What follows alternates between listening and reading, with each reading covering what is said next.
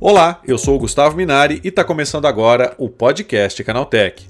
O banco de imagens Get fez uma parceria com a Nvidia para lançar uma ferramenta própria de IA generativa de imagens. Chamado IA Generator, o modelo foi treinado com a biblioteca da própria Get e garante resultados aprovados para uso comercial. Para explicar para a gente como vai funcionar esse novo serviço, eu recebo hoje aqui no podcast Canaltech o André Pantaleão, Country Manager da Get. Então vem comigo que o podcast Canaltech de hoje está começando agora.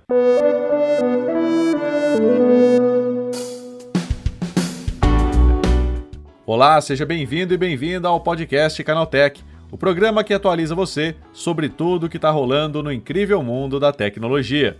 Não se esqueça de seguir a gente no seu aplicativo favorito para receber sempre os episódios novos em primeiríssima mão. E é claro, aproveita para deixar uma avaliação para a gente por lá. Diz aí o que, você está achando do podcast Canaltech. Combinado? Então vamos ao tema de hoje.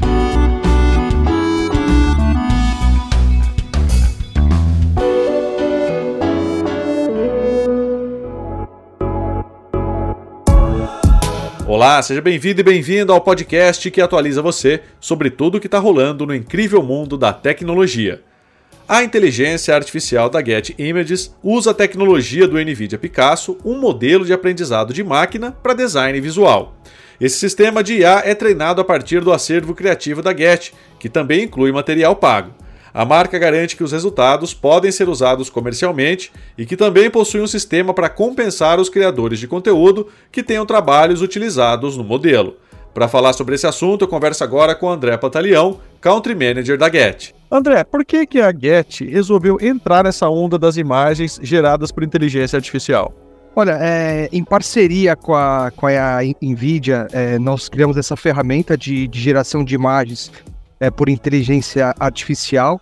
O objetivo principal é trazer uma ferramenta de, de alta qualidade, segura para os nossos clientes, né, e compensando os, os fotógrafos e contribuidores. Né? Então, é, nessa ferramenta nós não utilizamos conteúdo editorial, né, com possibilidade de, de fake, esse tipo de, de problema que pode criar. Né? Então, o sistema ele faz um, um bloqueio automático disso e é uma ferramenta treinada exclusivamente com o nosso conteúdo criativo e com direitos é, de propriedade. Então, assim, na realidade, o objetivo é acompanhar essa tecnologia nova e oferecer para os nossos clientes uma, uma segurança e infinitas é, possibilidades na hora da criação.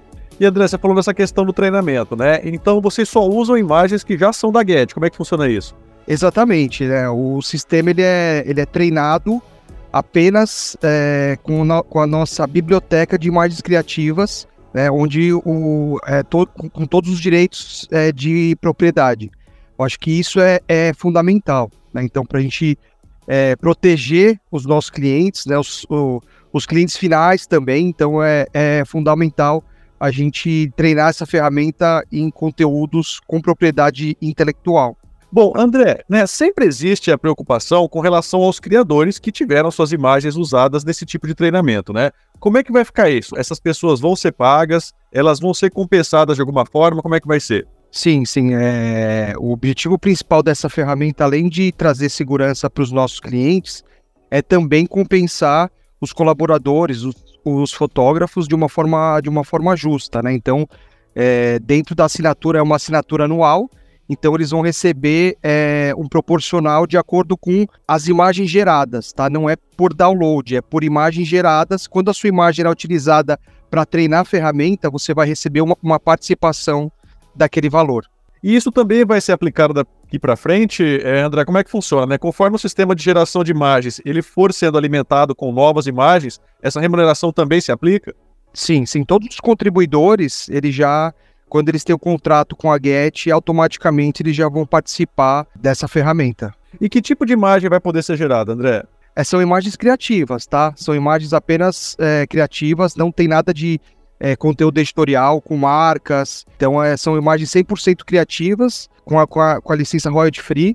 Né? Então, é, o objetivo é oferecer para os nossos clientes as, as mesmas licenças do nosso conteúdo royalty free, com indenização ilimitada. Eu acho que isso é fundamental, né? A gente conseguir oferecer essa segurança para o nosso cliente e evitar problemas futuros. André, sempre a gente fica preocupado com essa coisa de utilizar imagens né, desses bancos, principalmente da Get ou de outros bancos, quando a gente fala de direitos autorais, né? Então, essa imagem que ela for gerada por inteligência artificial, ela vai estar coberta por esse segmento? Como é que vai funcionar isso? Sim, toda imagem criada, até na própria ferramenta, quando você fizer a pesquisa, automaticamente já vai ser gerado um, uma marca d'água, né, que ela fala que essa imagem ela foi gerada por inteligência artificial. E quando você faz o download dessa imagem, ela vai ter nos, nos metadados a informação também que ela foi criada por inteligência artificial. Né. Então, como eu, como eu, eu comentei, é, é, é muito importante você ter uma empresa por trás que ela vai te dar toda essa licença. Então, nós oferecemos uma indenização ilimitada caso ocorra algum problema. Então, isso a gente só consegue oferecer por quê? Porque toda a imagem utilizada para treinar a ferramenta, ela possui autorização. Então, essa, essa é a questão, você ter uma empresa que ofereça essas garantias. E André, você falou dessa, dessa questão da, da identificação da imagem gerada por inteligência artificial, né? É, como é que vai ser isso? Vai ter uma marquinha d'água ali, ou isso vai estar só, como você comentou, presente nos metadados, né? Como é que a pessoa vai poder saber que aquela imagem não é uma imagem, entre aspas, real, né? E que ela foi obtida através de geração? Então, a marca d'água, ela aparece na parte de visualização. Quando você está trabalhando com a nossa ferramenta, você coloca os, o, o, prompt, você, você vai gerar imagens, opções para você fazer o download. Nesse momento, aparece a marca d'água, tá? Após isso, quando você baixa a imagem, as informações elas ficam apenas nos, nos metadados. E André, né, você acha que isso é uma tendência, né? Que mais bancos de imagens é, comecem a olhar para essa questão da inteligência artificial, né? Porque é, é uma coisa que, é, se você for parar para pensar, dois anos atrás a gente nem estaria tendo essa conversa, né? Sim. De você utilizar a inteligência artificial em um banco de imagens que as pessoas utilizam para uso comercial, para uso pessoal. Como é que você avalia isso para o futuro? Olha, eu vejo que é um complemento. As assinaturas por inteligência artificial elas não vão substituir as imagens que nós temos já hoje, né? As, porque existem várias opções, tanto de conteúdo editorial, que a gente faz trabalhos com eventos, né? Com, é, com grandes marcas. Existem as fotos criativas que nós temos já prontas, que são utilizadas como base para criação e treinamento da, da, da ferramenta da, da assinatura de inteligência artificial né? E agora mais essa opção que ela traz para o criativo infinitas possibilidades. Então, algo que você não conseguiria ter, ou que não existe dentro do banco de imagem, hoje você consegue criar com essa ferramenta. Tá? Então, é uma tendência que ela vem complementar e ajudar o criativo no processo de criação. Né? Então, é algo que vem complementar e não substituir o atual. É, a gente tem visto aí muita gente com medo de inteligência artificial, quem trabalha com programação, quem trabalha com edição de vídeo, e agora você tem essa possibilidade também para quem é fotógrafo, né? Para quem está acostumado a lidar com imagem, né? Como é que você avalia isso para o futuro, né? Você acha que dá para conciliar essas duas coisas, né? Você ainda tem o humano por trás ali, gerando as imagens, tirando as fotografias, e aí você complementa essa história com inteligência artificial. Como é que você vê isso?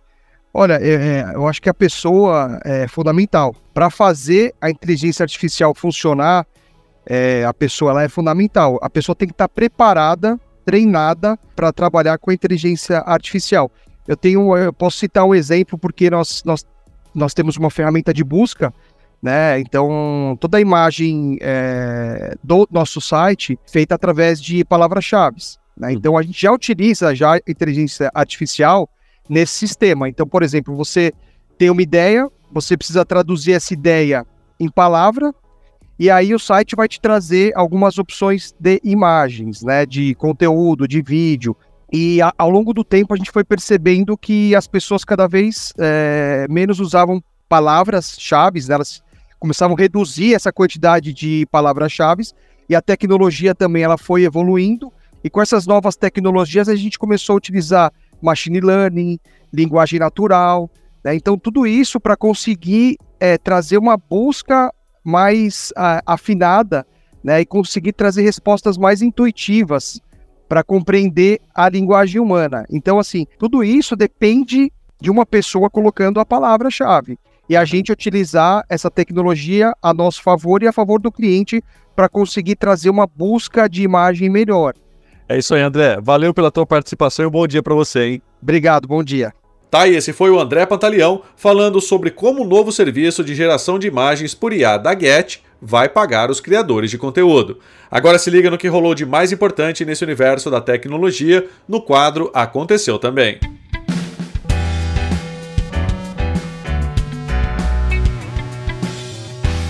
Chegou a hora de ficar antenado nos principais assuntos do dia para quem curte inovação e tecnologia. Num comunicado oficial, a Epic Games revelou que demitiu cerca de 830 funcionários. A medida serve como uma forma de balancear a gestão da empresa, que vinha gastando muito mais dinheiro do que ganhando. Em contrapartida, o preço dos V-Bucks, a moeda do Fortnite, aumentou em diversos países.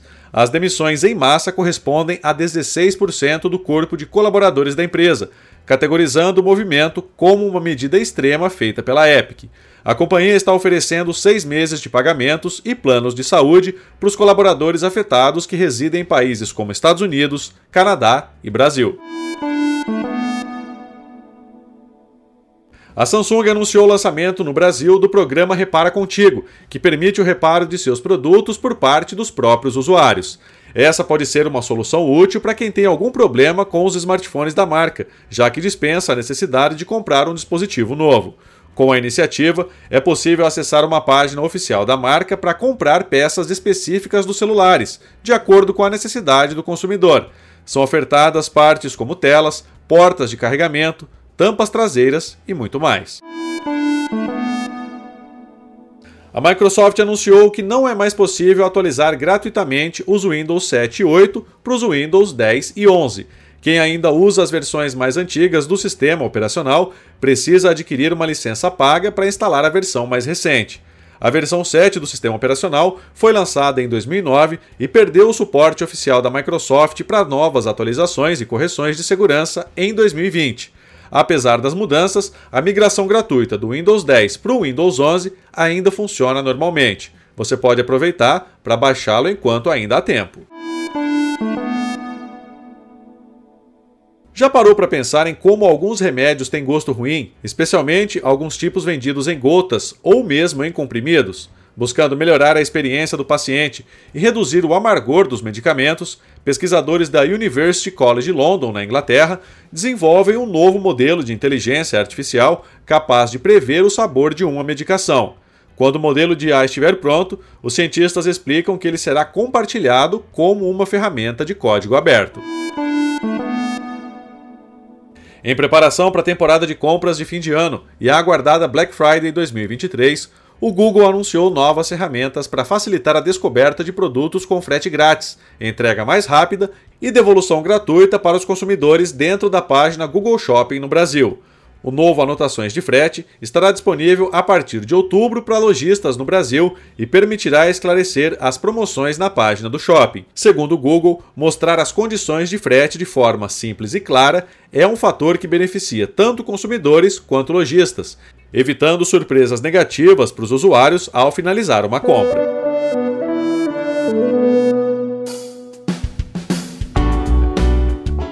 Tá aí, com essas notícias, o nosso podcast Canaltech de hoje vai chegando ao fim.